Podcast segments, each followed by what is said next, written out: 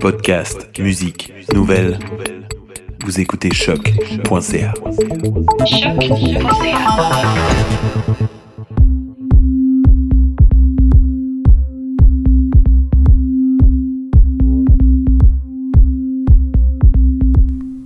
Welcome to this first special episode of Rec on defining research creation. Attempting to circumscribe research creation is one of many challenges artist researchers are facing. With this collection of short interviews, we want to paint the portrait of the past, present, and future of research creation. To do so, we invite established artists, researchers to present their views of research creation. And today we receive Christopher Salter. Christopher, welcome and thank you to take the time to talk with us today. Thank you. And Chris Salter is an artist, university research chair in new media, technology, and the senses, and professor in the Department of Design and Computation Arts. He is also the co director of the Hexagram Network, director of Hexagram Concordia Antenna, and associate director of the Milieux Institute for Arts, Culture, and Technology.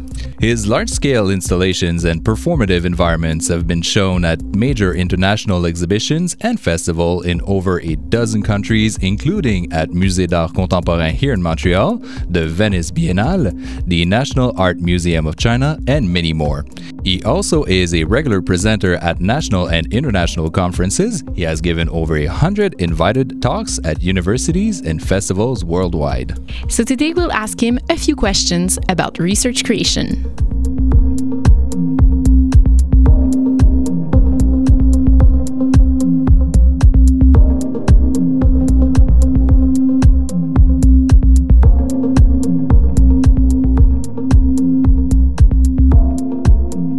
First of all, um, Chris, uh, how would you describe research creation? Um, so I would describe research creation as an emerging uh, field um, of both knowledge and practice that links together discursive knowledge, which we tend to understand um, as traditional knowledge produced in research context, written knowledge, uh, with creative material practice. Uh, so those two things uh, are not separate. One doesn't comment on the other, but they're actually um, entangled with each other. So both are uh, dependent on the other. So, according to you, what were the conditions for research creation to emerge, in particular in the Quebec context? I mean, there's there's, a, there's this is obviously a long history, and it can't be separated from the social political history of the kind of let's say the transformation of Quebec uh, during the Quiet Revolution in the 1960s, uh, where in fact uh, the arts Beaux-Arts uh, structures were integrated within universities, um, which is actually a very similar model uh, to the U.S., where essentially um, many universities uh, there aren't there are very few, um, let's say, conservatories or art universities or colleges in the United States. There are some like Oberlin and CalArts and Juilliard, but that's still quite few and far between. Most arts programs uh, are integrated into larger um, liberal univers- uh, liberal arts universities in the U.S.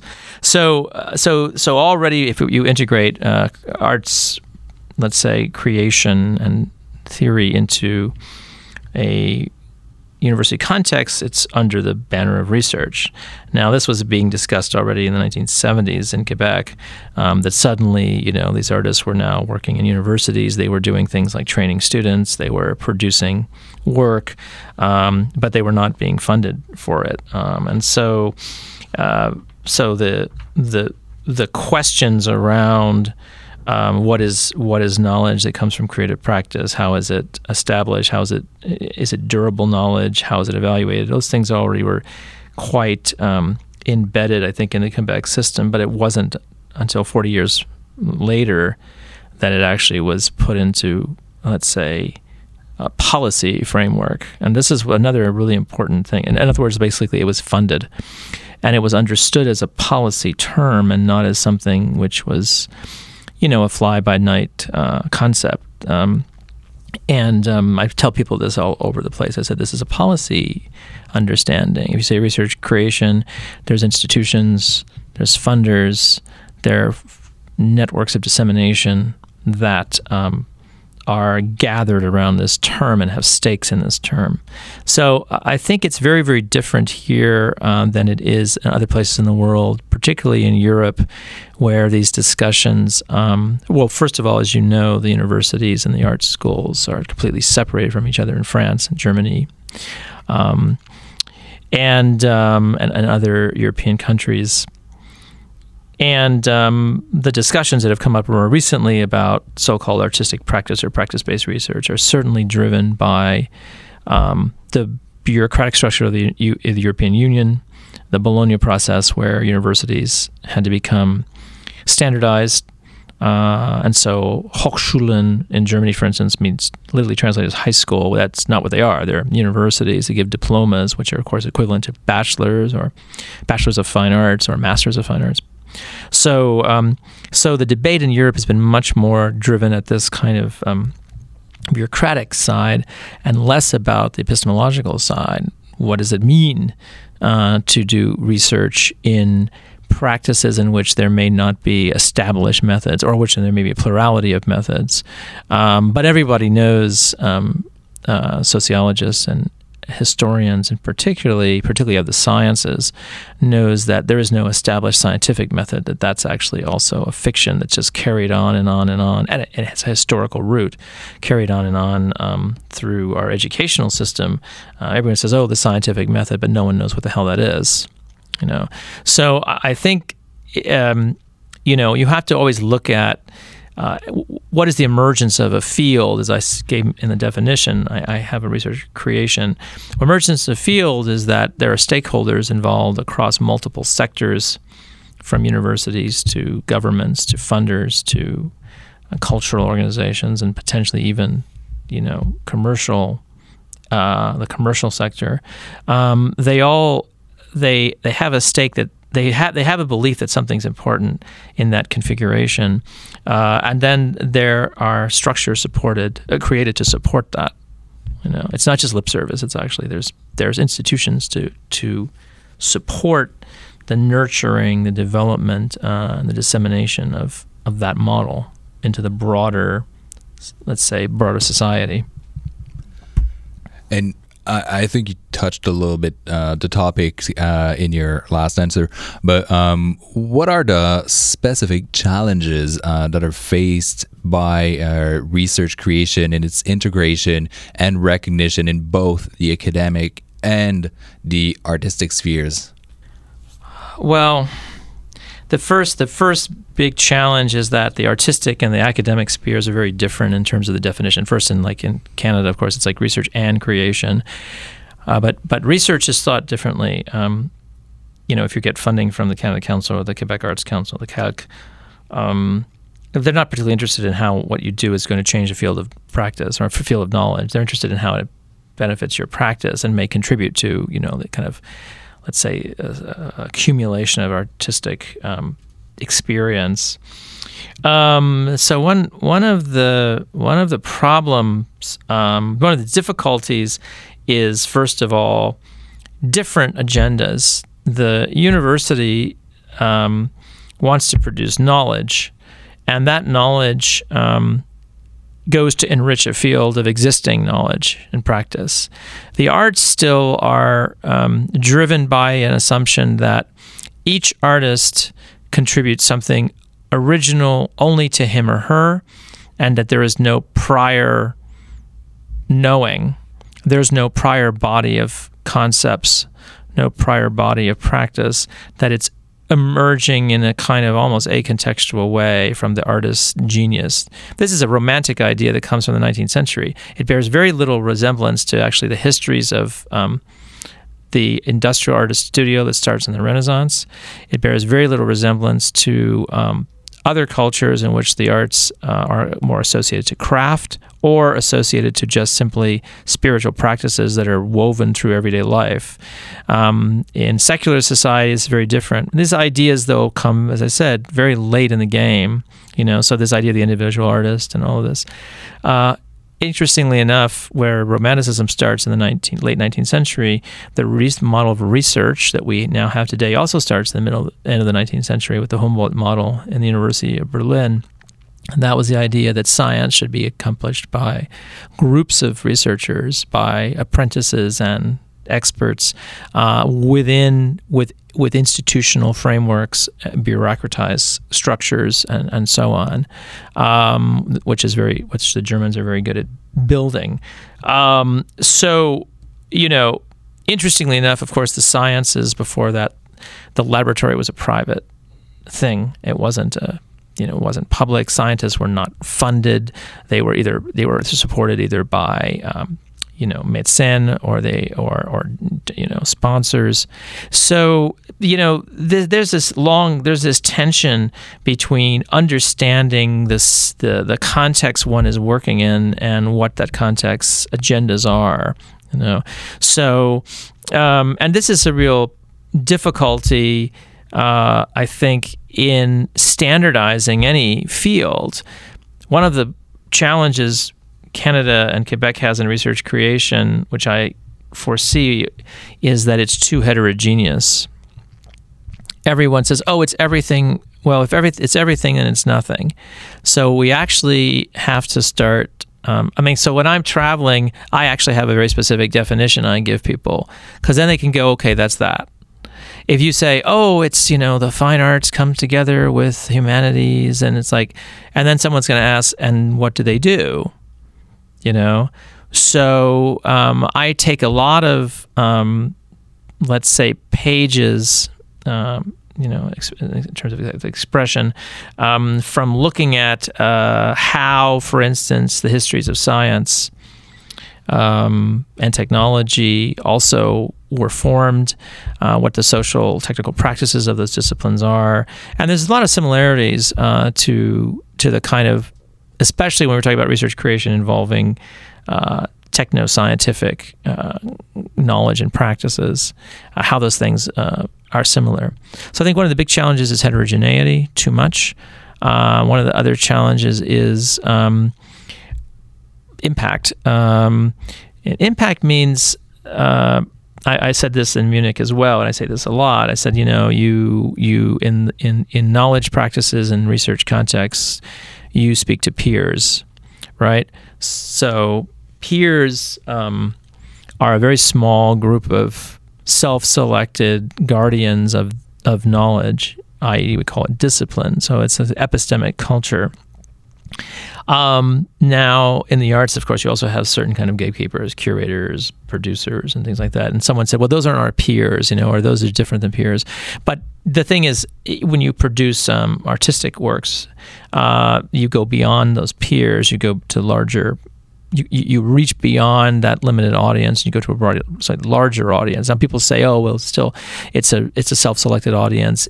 In numbers, uh, it's it may be different, you know, um, versus yes, it's self-selected, but many practices are, are, are self-selected. So anyway, that's that's um, that's I think the two challenges: heterogeneity and and um, how things um, migrate from the you know fairly uh, strict and defined context of university into the broader public. So next the question. Um, are there any theoretical approaches or methodologies that are specific to research creation? So, this is, I think, again, where you have the problem of heterogeneity. You ask 10 people, you're going to get 10 different responses. And what those responses are going to reflect is the ideological bias of the person whose knowledge you're talking to. If someone is trained in philosophy, they're going to say research creation is, you know, comes from a philosophical perspective. If you have someone trained in design, they're going to say research creation is based on design methods. If you have someone trained in anthropology, they're going to say research creation should rely on the theoretical frameworks of of you know whatever uh, um, cultural anthropology or like symbols or so you you know there there is no one set theoretical framework. Of course um, the theoretical frameworks that keep emerging are what is ever the de rigueur, you know, uh, uh, theoretical cocktail of the moment. You know, now it's new materialism, whatever that is, or it's phenomenology, or it's you know Karen Barad and Jane Bennett. I mean, uh, or whatever. You know, these things that keep just appearing, and then next year it's going to be somebody else. So there's no stable theoretical ground um, which is interesting because again, if you look at the histories of the science studies, um, there was a fairly strong theoretical ground. It was it was what is social technical knowledge? How do artifacts emerge? Um, what are those? Uh, what are the impacts of those artifacts? How are things done? How are things used? How do things moved from concepts into material practices you know so there and and and those people because they drew on um, you know some of them were reformed scientists some of them drew on the histories of science so history was very important for them um, so I think there's an assumption, a wrong assumption, that whatever you read at the moment becomes the f- theoretical flavor of the month. There has to be some, let's say, more I don't want to say standardized, but more grounded understanding that, yes, um, there are cultural, philosophical, anthropological, sociological, aesthetic theories uh, that will feed into a project, but they have to be endogenous to the what the project is, what the practice is, as opposed to being the same with methods, like dropped onto the thing from an exogenous way and just say, well, you know, I'm going to do, I'm going to talk about this from a phenomenological perspective, even though it may have nothing to do with the history of that and what phenomenology, whose phenomenology, you know. So I, th- I think this is a huge problem because, um, you know, practices have specificity. You know, like they're situated, right? As Haraway or as Lucy Suchman says, you know, it's situated knowledge. It's knowledge which is concrete and embedded within a specific context at a specific time and place. Um, and not all, so like I read, for instance, grants they say, oh, we're going to talk about Karen Barad's notion of diffract- or diffractive methodologies in relationship to whatever um, developing world uh, uh, aesthetics. And I said, is that the right move does that really does the, do those people really need Karen Barad? You know, so you know, there's a specificity that I think people tend to forget. All right, and uh, to follow that, um, what would actually distinguish your own vision of research creation? For me, because I'm interested in questions of um, technical, uh, techno, uh, technoculture. Um, uh, and I'm I'm not just interested in like looking at those questions at a distance, but actually building the materials and tools uh, and testing them out empirically in the world. Um, for me, the integration between uh, philosophical, material, technical, um, and uh, anthropological knowing and practices are where I, I see an interesting set of models, um, or let's say interesting set of potential. Um, because in every project, I'm doing, we're developing new tools because the tools don't exist to build the aesthetic aesthetic experience. We want to make a certain kind of aesthetic experience, but we don't have the tools. They don't exist. They're not off the shelf. They're, or if they are off the shelf, they're impossible to hack or they're proprietary or whatever. So you have to build always new tools to enable certain kind of experiences. And then at the same time, of course, you build those tools based on context. You base build those tools based on a conceptual framework or um, you know, or certain kind of philosophical principles, or how you think. For instance, what do you think technology is? Do you think technology is a model of the brain, like just a computer model of the brain? I think you know, computing is diffused through the body. I mean, that determines on how what what philosophical position you take, and then. Um, as we're usually doing, we're interested in like how audiences get uh, impacted by our work. So we then we draw on uh, interviews, techniques, um, which are you know methods that are tried and true. Um, we're trying to see, uh, you know, what impact, especially in the really messy, as John Law says, you know, like the, the messy messiness of the real world, um, that stuff works in, you know. So I, I, for me, like the litmus test of success is like how does it work in the messiness of the world and not in the you know the lab is messy but it's a different kind of messy um, so um, you know, my my my vision is is social, technical, aesthetic, um, and and clearly there's politics around that. Thank you. And um, in your opinion, um, if we were to conclude, what is to be expected with regard to the future development of research creation? Well, you know, I, uh, you know, I, you know, I know this. You, you, you know that I hate the term art science um, because I, it, it again glosses over the epistemic complexities of disciplines. Um, I, I, think, though, that um, you know the kind of future research creation is not about, as it started out, not about like um, disciplinary practices, art, architecture, whatever, but looking at these um, more um, in, intersectorial issues. So, for instance, like the it would be interesting to take something like the Audace model and say, all right, research creation projects. Um, or there would be an Audace model for research creation. These research creation projects will have to cut across um, more than one field. They'll have to cut across the social science, humanities, and the arts, engineering, and natural science, and also health sciences. Um, and and they have to be done in, in teams because not all research creation projects are done in teams. There's a smaller percentage of them done in teams than there are as individuals. And I'm all for destroying the, you know, individual artist genius model, which is ironic because, of course, you know, those people rely on teams of people as well. You know, so um, so I would say the future is actually more intersectorial work, uh, which is really really hard.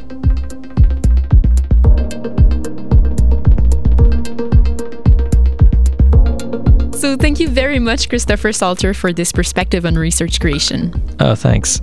So links uh, to your works will be available on our website at rec.hexagram.ca. Thank you for listening to Rec and stay tuned for more.